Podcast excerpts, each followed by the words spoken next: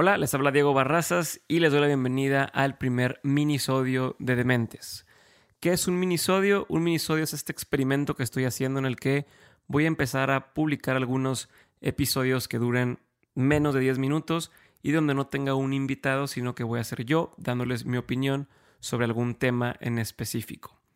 Eh, espero que me digan cómo lo ven, si les gusta, va a haber más de estos, si no les gusta, siempre van a estar los episodios normales que a partir de ahora van a salir todos los lunes.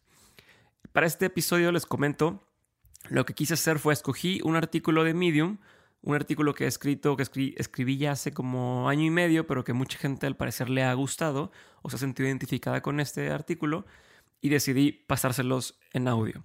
Eh, obviamente tuve que cambiar algunas cosas, el artículo tiene algunas fotos que pues, por obvias razones no van a poder ver, pero siempre pueden visitarlo en la página y darse cuenta de, cómo se ve y cómo se hubiera leído pues como estaba originalmente escrito, ¿no? Este es el primer experimento, probablemente vayamos avanzando, cambiando algunas cosas, ya tengo varias ideas para los siguientes minisodios, así que solamente quería inaugurar esta nueva sección con este episodio específico. Espero que les guste. Es un artículo que habla sobre mi esposa, a mi ahora esposa, que en ese entonces no éramos todavía esposos, ahorita estamos esperando un bebé.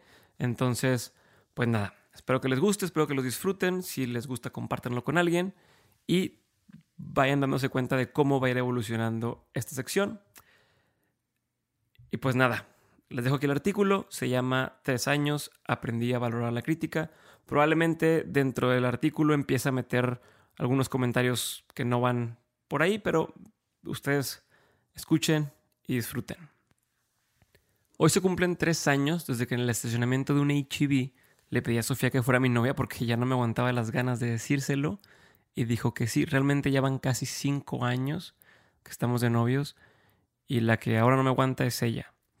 Eh, al principio me molestaba constantemente con ella porque era muy crítica con todo lo que hago y cuando digo crítica debería ser honesta.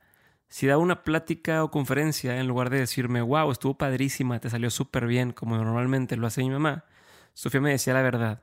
Me decía cosas como, no se te entendía lo que decías, hablas muy rápido y no abres la boca bien, o la verdad es que estuvo un poco aburrida tu plática y la gente se quedó con cara de what. Y eso me calaba, me calaba muchísimo.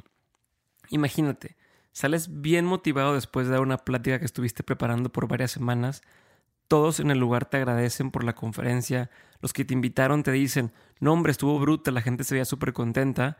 Que como comentario adicional la mayoría de las veces lo hacen porque a nadie le gusta decir la verdad o porque tenían las expectativas muy bajas. Ya luego les platicaré más sobre esto. Total, que todos tengan comentarios positivos y que tu pareja, la persona que amas y que invitaste porque en el fondo querías impresionar, te diga, no estuvo chido, obviamente es un golpe en el ego. O más que un golpe se siente como una especie de patada en los huevos. El punto es que al principio siempre acabábamos peleados por sus opiniones. O más que sus opiniones, porque sus opiniones por sí solas no ocasionan la pelea, nos peleamos porque sus opiniones chocaban con mi orgullo. Y la realidad es que la mayoría de las veces ella tenía razón. Y yo lo sabía, pero no quería aceptarlo. En retrospectiva, siento que no quería aceptarlo porque cuando aceptas que no eres tan bueno en alguna cosa o que pudiste haber hecho las cosas mejor, automáticamente cae en ti la responsabilidad de hacer algo al respecto. Y eso es más difícil que hacer como que crees que si eres bueno y hacerte pendejo. Hacerte pendejo, engañarte a ti mismo, siempre es la salida más fácil. Digo, más fácil no significa que sea la mejor opción, pero hacerte pendejo siempre es lo más sencillo. Total, un día mientras me bañaba me cayó el 20 y me di cuenta de lo tonto que estaba haciendo el no darme cuenta de lo afortunado que era por tener a alguien que de verdad me dijera lo que piensa. Y más ahora que vivimos en un mundo donde la gente tiene mucho miedo de decir su opinión por tratar de no caer mal a nadie. A partir de ese momento, empecé a valorar muchísimo su honestidad y lo directa que es. Y ya no me ando con rodeos. Digo, cabe recalcar que tiene muy buen ojo, pero ya no le doy tantas vueltas a las cosas. En lugar de estar con la duda sobre qué hago bien o qué hago mal cuando doy una conferencia, o en general cuando estoy confundido entre qué publicación hacer, le pregunto a ella y tomo nota. Hasta cierto punto es igual de crítica que yo, pero con la ventaja de que ella no me da oportunidad. no me da chance como me la doy a veces yo mismo de salirme con la mía. Cuando se lo pido, se convierte en mi editora y eso está increíble. Y lo más chingón de tener una persona como Sofía, con expectativas de ti tan altas, a veces más altas que las que tienes tú de ti mismo, es que el día que te dice, wow, te la bañaste, ese newsletter quedó buenísimo, o oye, escuché el nuevo episodio del podcast y me encantó, o me gustó mucho tu artículo, me hizo sonreír, te agarra desprevenido y se siente increíble. En fin, creo que todos deberíamos poder contar con alguien que nos diga la verdad, alguien a quien podamos recurrir cada que lo necesitemos y que nos diga cuando nos equivocamos, que nos diga cuando podemos o pudimos hacerlo mejor y que nos haga aceptar la realidad de las cosas cuando nos estamos engañando a nosotros mismos. Para que cuando al fin nos digan que hicimos las cosas muy bien, sepamos que no es cualquier cosa. A fin de cuentas, son todas estas verdades las que nos hacen avanzar y crecer. Y creo que eso es lo que estamos aquí buscando todos. Así que se los recomiendo. Les conviene buscarse una persona así, alguien que les diga sus verdades y los ayude a crecer. Pero no a mi Sofía, ella ya tiene a quien decirle sus verdades. Ahí lo tienen, este fue el primer minisodio de Dementes.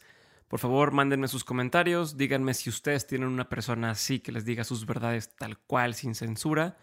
Y un anuncio nada más, 25 de octubre, Meetup de Dementes en Monterrey.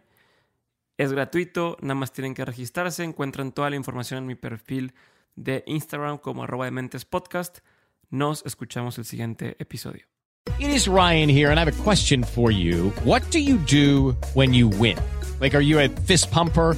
a woohooer, a hand clapper, a high fiver. I kind of like the high five, but if you want to hone in on those winning moves, check out Chumba Casino. At ChumbaCasino.com, choose from hundreds of social casino style games for your chance to redeem serious cash prizes. There are new game releases weekly, plus free daily bonuses. So don't wait. Start having the most fun ever at ChumbaCasino.com. No purchase necessary. VGW. Void were prohibited by law. See terms and conditions. 18 plus.